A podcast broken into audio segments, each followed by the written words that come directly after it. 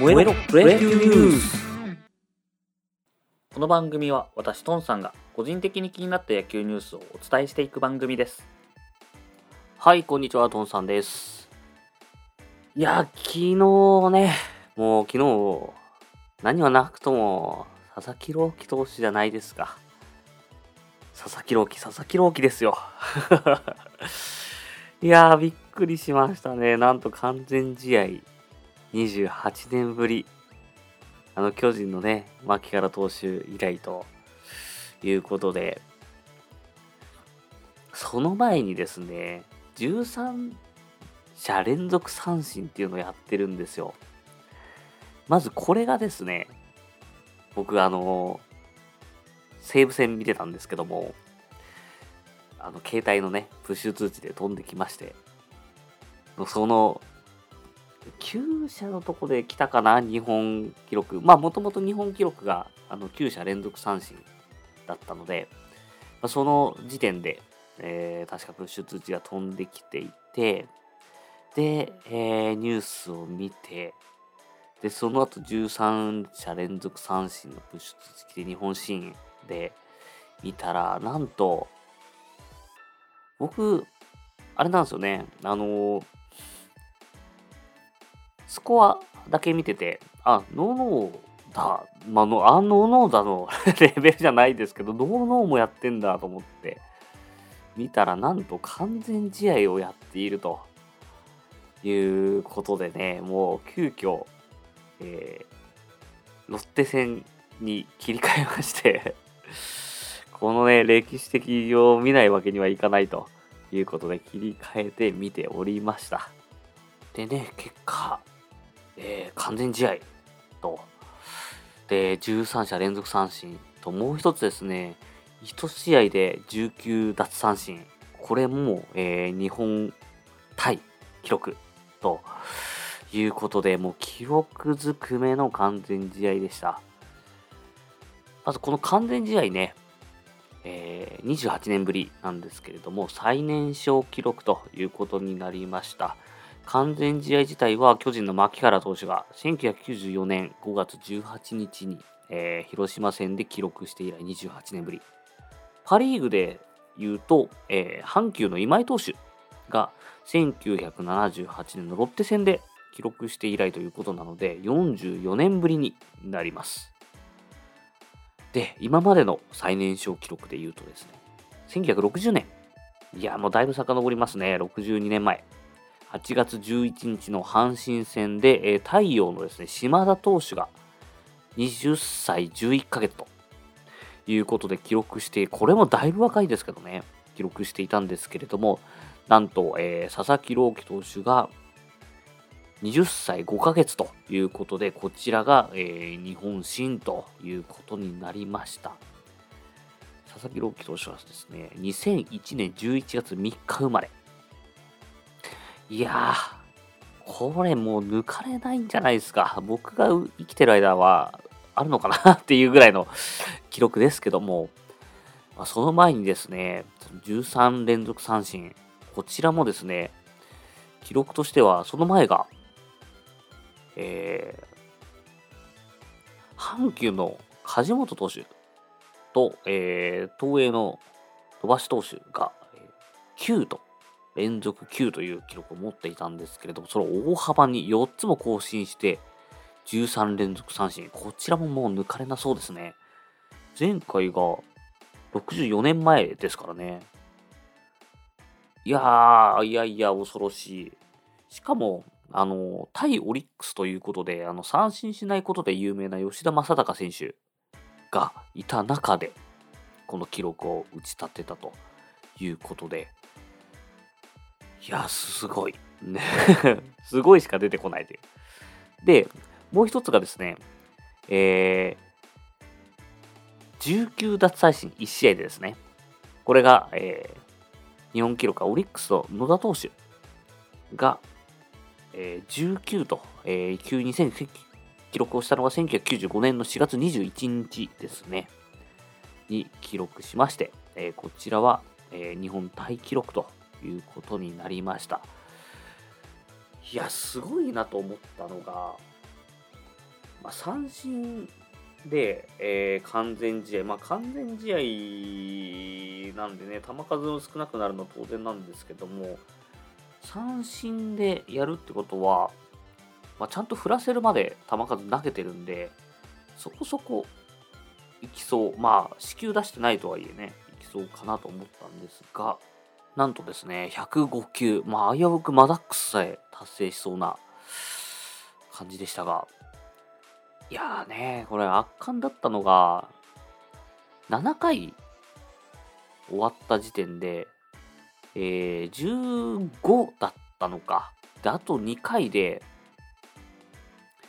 えー4つ取らないと、更新というか日本タイに追いつかないというとこだったんですけども、なんと8回がですね、3者連続三振ということで、昨日吉田正尚3三振ですよ。からさんからさん、美濃さんで。いやー、すごいな。最終回はですね、あのーなんだろう、目線を変えようと思ったのか、オリックスは代打構成で来まして、えー紅林選手に変えて中川選手で、えー松井選手に変えて山足選手で、えー、義母選手に変えて、えー最後はですね、ラオウ杉本ということだったんですけれども、えーこの杉本をですね、最後、三振に抑えて19個目、日本タイという形になりました。いやー、本当に素晴らしい試合でした。こんな、ね、試合が見れてよかったなと、それはチャンネルも変えますよ。でね、これ、またすごいのが、キャッチャーが、松川選手、18歳ということで、もう2人合わせて38歳、最年少完全試合バッテリーですよね、もうこれ。だって18歳はほぼ抜けないわけじゃないですか。高卒でね。まあ、あの、16歳プロっていうこともありましたけども。で、で、キャッチャー、この間収録した時は佐藤俊也選手がロッテだとね打率良くて上がってきてるなんて話もありましたけどもこのね松川選手も開幕戦ですよ。楽天とか、えーお互いねルーキーキャッチャーっていうすごい試合ありましたけどもっていうねえーさすがドラ1で入ってきたキャッチャーだけあって期待値がすごい高くですね。高校時代はあのー私立和歌山高校で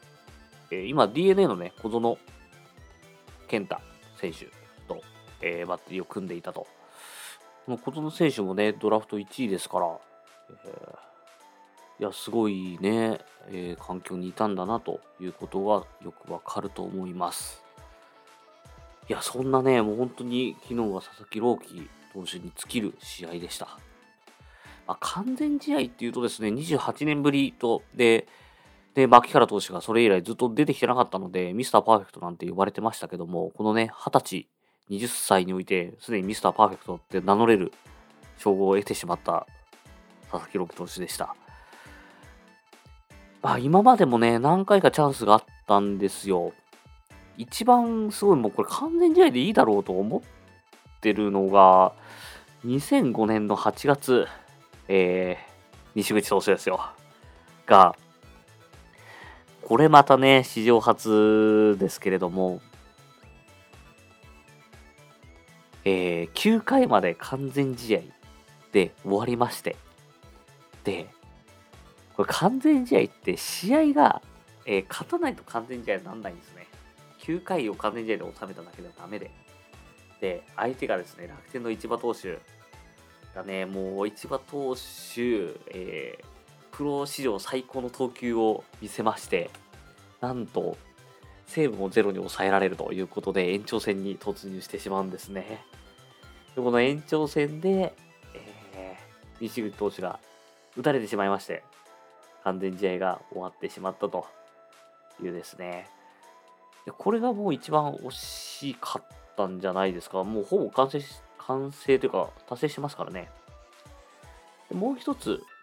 で言うと、えーあれですね、日本シリーズのあの山井投手、岩瀬投手の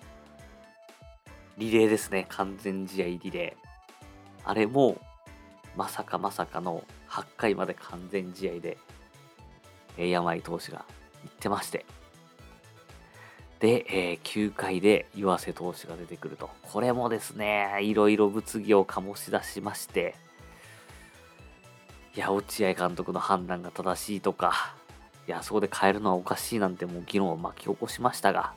まあ、それだけね、完全試合っていうのはやっぱすごいこと。なので、もうこういうね、伝説すらもこう、佐々木朗希投手の伝説に箔をつけるような感じですね。はい。まあね、佐々木朗希投手、ね、本当に僕チャンネル変えてしまうぐらいもういてしまったんですけど、まあ、他の試合を見ますと、ちょっとね、阪神がまた負けてしまいました。なかなか厳しいですね。えー、阪神これで12敗目ということになっております。昨日はですね、えー、その他、えー、巨人、ヤクルトが2対1でヤクルト勝利と高橋奎二投手も、えー、いいピッチングをしたのと、あと山田選手がね、もう4号ホームラン打ってるということで、えー、ね、今年かキャプテンの山田選手ですが、まだね、えー、力を打つバリバリやってくれそうです。で、えー、日ハムがですね、えー、勝ちました延長、えー、もつれ込んで最後松井裕樹投手を打ち込むということで、えー、3対2で日ハム勝利しておりました。で、あとは、えー、西武ソフトバンクは6対0で西武が勝利。えー、ロッテオリックスはね、先ほどの通り、えー、佐々木朗希投手が完全試合で6対0で、えー、勝利ということになっております。はい、えー、今日はですね、えー、佐々木朗希特集でした。っていうぐらい喋ってしまいましたが、えー、ここでね、プロ野球ニュース、本日は終わろうと思います。お相手はトンさんでした。